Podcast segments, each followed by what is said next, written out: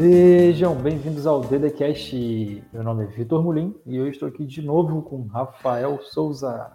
Fala pessoal, fala Vitor, grande abraço. Bem, Rafa, num, num, dos episódios que a gente gravou há algum tempo atrás, nós comentamos sobre a inovação do Pix no mercado, certo? E nós terminamos aquele episódio com uma indagação, porque estava ocorrendo uma provocação na internet na época onde alguns diziam que o Pix poderia acabar com as criptomoedas, já que o Pix era um, um meio de pagamento imediato, é, uhum. que já não utilizava mais a questão dos bancos, diretamente a questão dos bancos e tudo mais. Mas eu acredito que você não segue a mesma opinião, não, certo? É, então, eu acho que não. Eu acho que o Pix vai ajudar as criptomoedas, a disseminação das criptomoedas.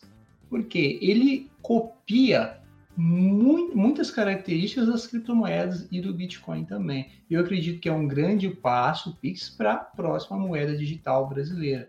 O Banco Central tem uma previsão de lançamento de uma criptomoeda brasileira em 2022. É, eu, eu acredito que pode ajudar na disseminação das criptomoedas, porque ele introduz o pagamento via QR Code, que já acontece com criptomoedas, a simplicidade de pagar, as pessoas não precisam entender como funciona o Pix. E da mesma forma, não precisa, em tese, entender muito como funciona as criptomoedas. Claro que a, o ideal, sim, que se entenda. Mas a usabilidade, depois que passar a ser comum, ah, como é que é esse Pix? Como são as criptomoedas? Eu acho que isso pode ajudar. Outra, e tem outras coisas também, Vitor, a gente pode falar sobre privacidade, o governo tem divulgado né, um marketing muito grande do Pix sobre a privacidade, que não é nem se compara às criptomoedas, volume de transação, entre outras coisas. Ah, eu acho que a primeira coisa que a gente poderia fazer, falar aqui é existe diferença entre Pix e criptomoeda? Existe. Primeira diferença. Pix totalmente centralizado, todos os seus dados, todas as informações nas mãos do Banco Central do Brasil. Criptomoeda, pelo menos as boas, Bitcoin. Vou, vamos falar de Bitcoin, que é a mais famosa, a mais importante. Descentralizado. Você não tem nenhum dado centralizado num governo só. São servidores distribuídos ao redor do mundo, conhecidos, são cerca de 10 mil no mundo inteiro. E o Pixel tudo está centralizado e todos os seus dados pessoais estão, claro, que na mão de um ente seguro, né, de um ente competente, que é o Banco Central. Mas é centralizado. Então, se o governo falar, eu vou acabar com o Pixel, ou não vou acabar, ou se permitir aos bancos a vir a cobrar taxas, ou qualquer outra decisão, pode ser tomada toda pelo Banco Central, pelo governo brasileiro, nesse caso. Criptomoedas, não. Outra coisa que a gente pode comentar também é que, por mais que o Pix seja aí completamente inovador, ele ainda está completamente restrito ao real, certo? Enquanto as criptomoedas possuem aí um, um certo tipo de economia própria, se é assim que eu posso dizer. É, o Pixel, ele. A utilização do, do Pixel, eu falo Pixel toda hora, é Pix, não tem Pix. Pixel, é Pix. Pix, P-I-X. O Pix é, é, facultativo, é, é facultativo a utilização desse serviço, mas é obrigatória a utilização do real, da moeda real. É obrigatória as transações que você aceite o real, porque embora algumas pessoas que ah, é, a, o real é moeda de curso legal ou de curso forçado, o governo te obriga a aceitar essa moeda a criptomoeda, o Bitcoin, você não é obrigado, você aceita se quiser e utiliza se quiser. Então, pode um chinês aceitar, e também um brasileiro, um norte-americano aceitar, e também um argentino, e essas transações através dessa criptomoeda. Claro que há discussões sobre tributação, evasão de divisas, entre outras, mas deixando um pouco de lado isso, você pode fazer negociações, negócios uma pessoa nos Estados Unidos a baixo custo e transferir talvez um milhão de reais ou um milhão de dólares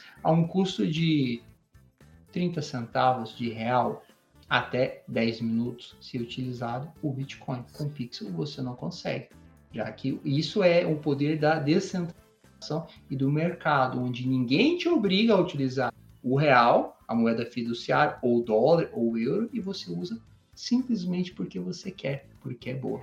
Perfeito, Rafael.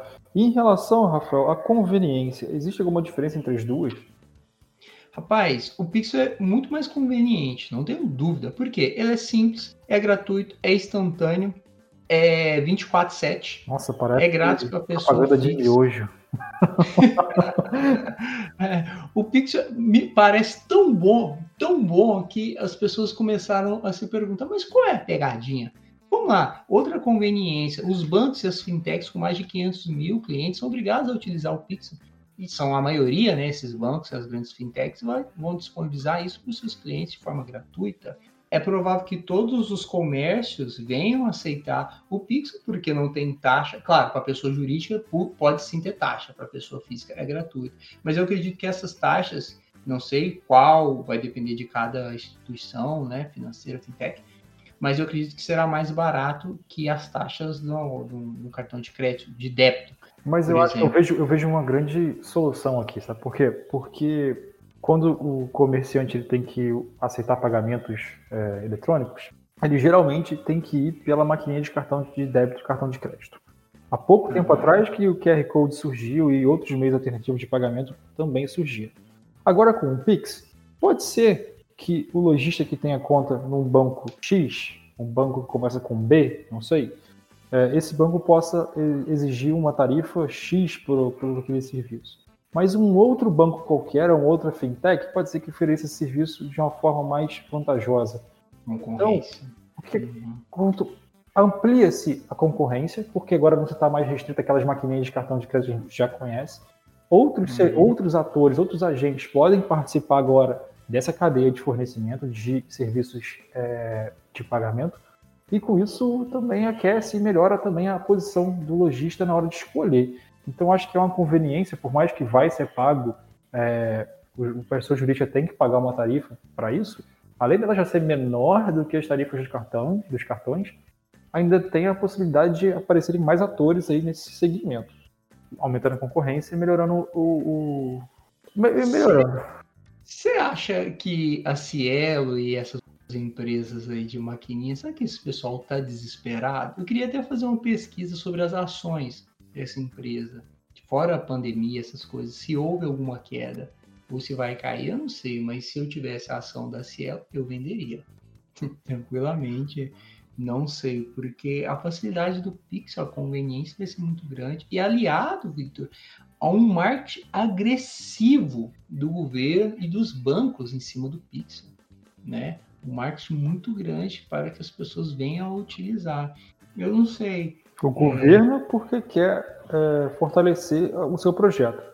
As instituições, as instituições, bancárias porque querem te é, fidelizar o mais rápido possível para que você não vá para uma outra instituição bancária. Exato, que é a concorrência, e até tem mais uma parte, a, o direito à portabilidade desse, desse serviço. E se eu crio a minha chave no banco A, por exemplo, eu posso migrá-la depois para o banco B ou para o banco C. E se, por exemplo, a minha chave Pixel, a gente explicou isso lá no episódio 67, né? Que pode ser o CPF, CNPJ, e-mail, número de celular ou uma chave pseudo-anônima. Por exemplo, a minha chave vai ser é, 851 PDF, exemplo, né?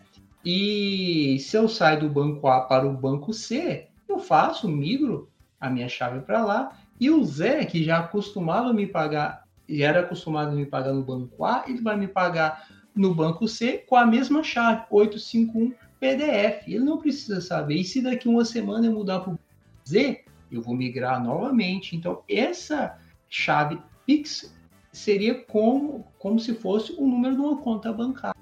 Só que essa pessoa não sabe, aquele que te paga, né, que você fez essa migração.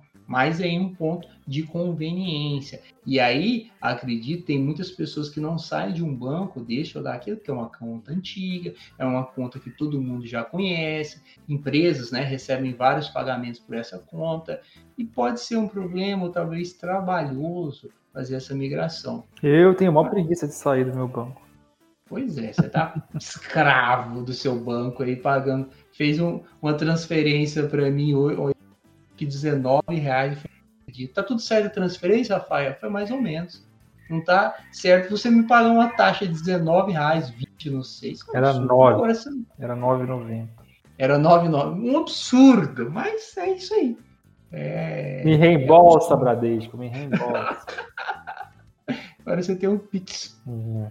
Rafa, é, em relação a fundamentos econômicos que sustentam as criptomoedas e o Pix, você já comentou? Quer comentar sobre isso? Rapaz, eu acredito que liberdade, primeiro. Criptomoeda você usa se você quiser. Você não é obrigado. O Pix você também não é obrigado, não é obrigado a usar o real. É a moeda de curso forçado. Então você tem uma liberdade financeira utilizando criptomoeda que com a moeda governamental você não tem, você é obrigado e pronto.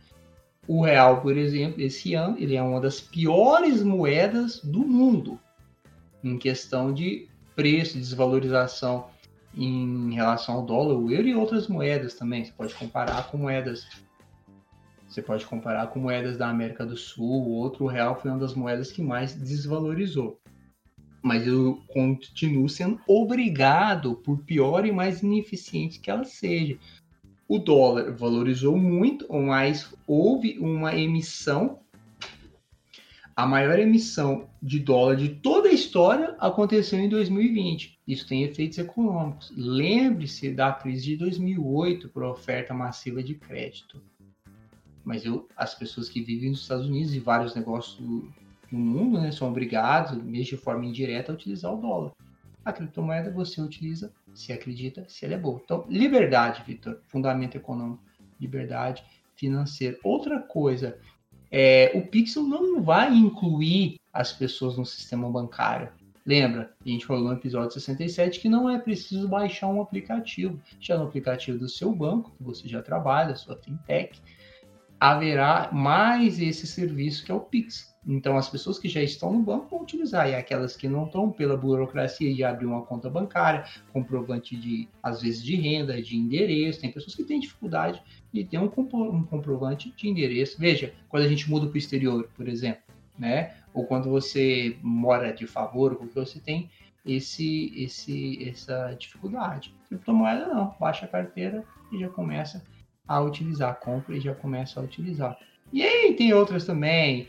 É, Vitor, lembra? E que a gente. Você tinha quanto em, na, na poupança, Victor, quando o Collor deu golpe lá e bloqueou as, a poupança de todo mundo? Eu não tinha nada. Eu não tinha nada. Não tinha escondendo a idade, né? Então, Victor, isso aconteceu, aí não aconteceu só no Brasil, aconteceu já nos Estados Unidos, na época da crise, aconteceu recentemente na Grécia, recentemente na Grécia, em 2012, 2013, a Grécia limitou os saques das pessoas. Então, veja o controle que o banco, que o governo tem, e aí tem o, os bancos que podem que estão junto, né, governo, obrigados, claro, a obedecer às normas. Então, eu vejo mais uma vez a liberdade com as criptomoedas, você pode ser o seu próprio banco. Você realmente é o dono do seu dinheiro. Ao contrário que com a moeda fiduciária, utilizando o Pix, quem manda no seu dinheiro, meu amigo, é o banco. É, Rafa, porque o, o Pix também não tipo assim, ele só passa, ele só é um meio de pagamento, né? É. Não, não, passa é. sobre isso. Não é uma tecnologia nova, inovadora, que vai transformar a moeda brasileira nem nada. A moeda continua sendo moeda, o sistema financeiro continua sendo o sistema financeiro. A única diferença que o Pix traz é um meio de pagamento novo, mais eficiente uhum. e mais rápido. É, de qualquer forma, Rafa, acho que a gente poderia também comentar um pouquinho, a gente já, tra já trabalhou um pouco sobre a privacidade do Pix no último, no, naquele episódio. Acho que a gente poderia fazer somente um paralelo aqui, né, em relação à privacidade ah. do Pix e à privacidade das criptomoedas. Aquilo que a gente já vinha falando era que é, no Pix, quem se torna o órgão centralizador da informação é o Banco Central.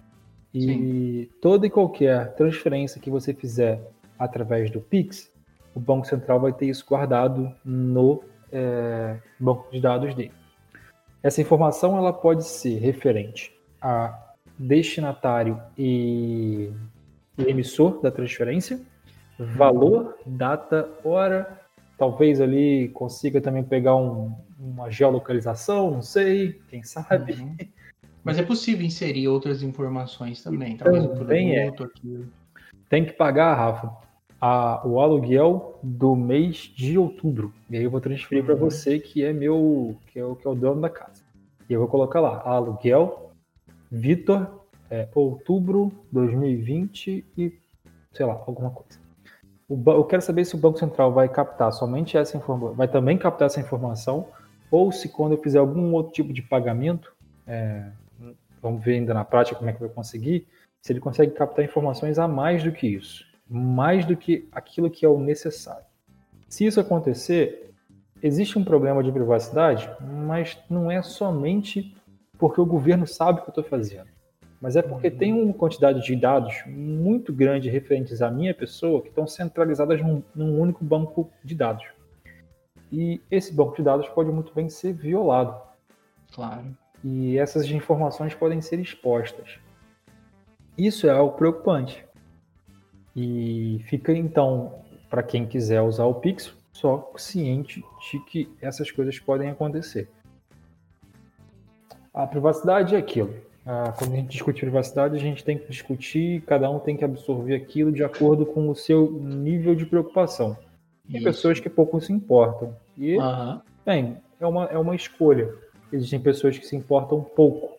Existem pessoas que se importam mais e tem pessoas que se importam demais. Bastante. Eu, por exemplo. Sim.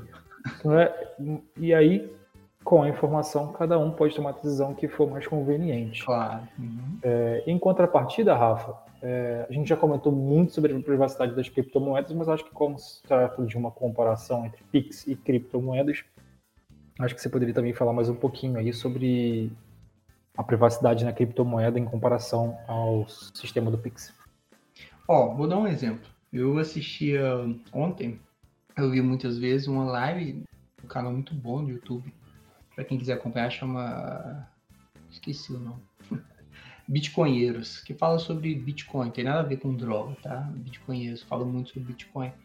E é, essas pessoas querem fazer algumas compras, por exemplo, um, um software, um software não hardware, um equipamento com um pendrive para armazenar criptomoedas. Só que elas não querem que fique registrado que fulano comprou um hardware para armazenar criptomoedas. Pode ser, pode vazar esse banco de dados da empresa e pode ser vítima de, de, de, de cybercriminosos, né? Pode direcionar ataques para essa pessoa, até ataque local, ou o governo que venha proibir futuramente. Estou falando só em Brasil, qualquer lugar do mundo proíbe. Ah, você tem então, vai lá, dá uma batida.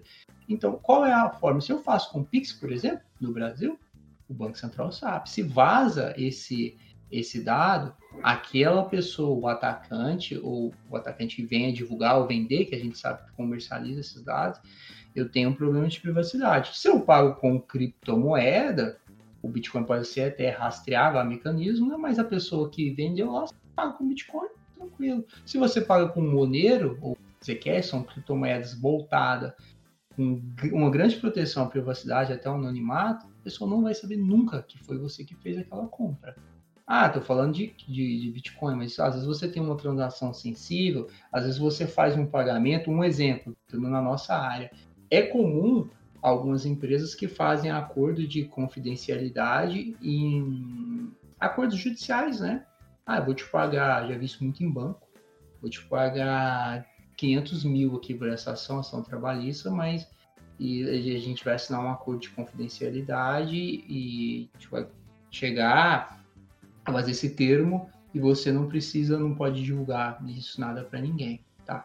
Aí se você faz com o Pixel, essa informação, pelo menos do valor que pagou para fulano em tal data, lá vai ficar registrado.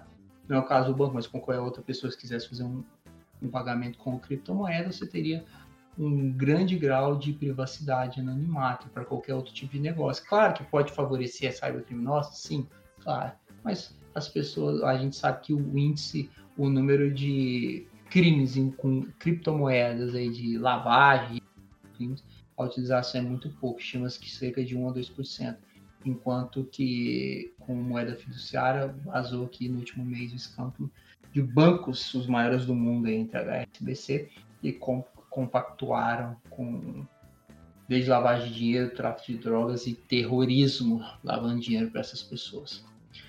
Então, mais uma vez aí, privacidade, Vitor. Privacidade nos, nos pagamentos. Certo, eu acho que como conclusão, Rafael, é... quem está preocupado ou quem está divulgando informações de que as criptomoedas podem acabar, acho que estão incrivelmente, profundamente errados. Até uhum. porque a gente pode ir pela própria natureza da situação. A, a criptomoeda é um, um, é um estilo de vida. o Pix é um meio de pagamento. É, uma coisa não anula a outra, as duas conseguem conviver em conjunto e é o que você falou, talvez a comodidade do Pix e a aceitação. A aceitação do Pix, a comodidade, aquilo que ele vai agregar de conhecimento para as pessoas, pode ser que fortaleça a médio e longo prazo a adesão das criptomoedas. Porque, como você disse, elas têm uma estrutura parecida. E pode ser que futuramente isso realmente aconteça. É, pode ser. Eu espero que sim.